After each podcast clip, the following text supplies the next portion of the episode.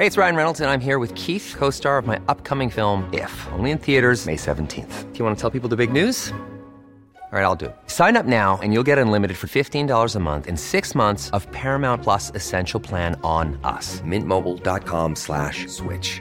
Upfront payment of $45 equivalent to $15 per month. Unlimited over 40 gigabytes per month. Face lower speeds. Videos at 480p. Active Mint customers by 531.24 get six months of Paramount Plus Essential Plan. Auto renews after six months. Offer ends May 31st, 2024. Separate Paramount Plus registration required. Terms and conditions apply if rated PG.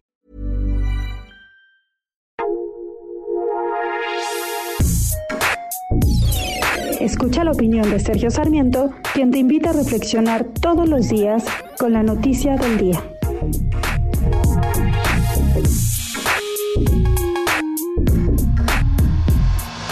Mi posición es que los electores de los estados de Guerrero y de Michoacán deberían tener la posibilidad de elegir entre los candidatos mejores, los más populares, a quien quieren como gobernador en el siguiente periodo. Sin embargo, el artículo 214 del Código Federal de Instituciones y Procedimientos Electorales no deja lugar a dudas.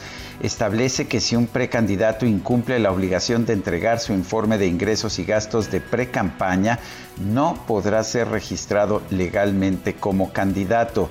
Es una ley muy dura que no ofrece ningún tipo de pena alternativa, ninguna pena menor. La única pena que establece es el retiro de la candidatura. ¿Por qué tenemos leyes con, este, con estas disposiciones tan radicales? Fueron producto de las exigencias de la izquierda en México que siempre decía que los partidos en el poder le robaban las elecciones, por eso las penas son tan contundentes supuestamente para impedir fraudes en contra de las fuerzas de la izquierda, pero hoy que la izquierda es poder, pues resulta que estas reglas tan duras que la izquierda promovió ahora afectan a sus candidatos.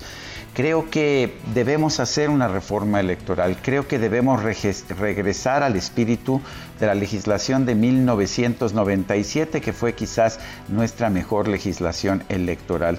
Pero mientras lo hacemos, el INE no tiene más obligación que aplicar la ley tal y como existe, esta ley que impulsó la izquierda en nuestro país, pero que hoy desconoce esta misma izquierda cuando se encuentra en el poder.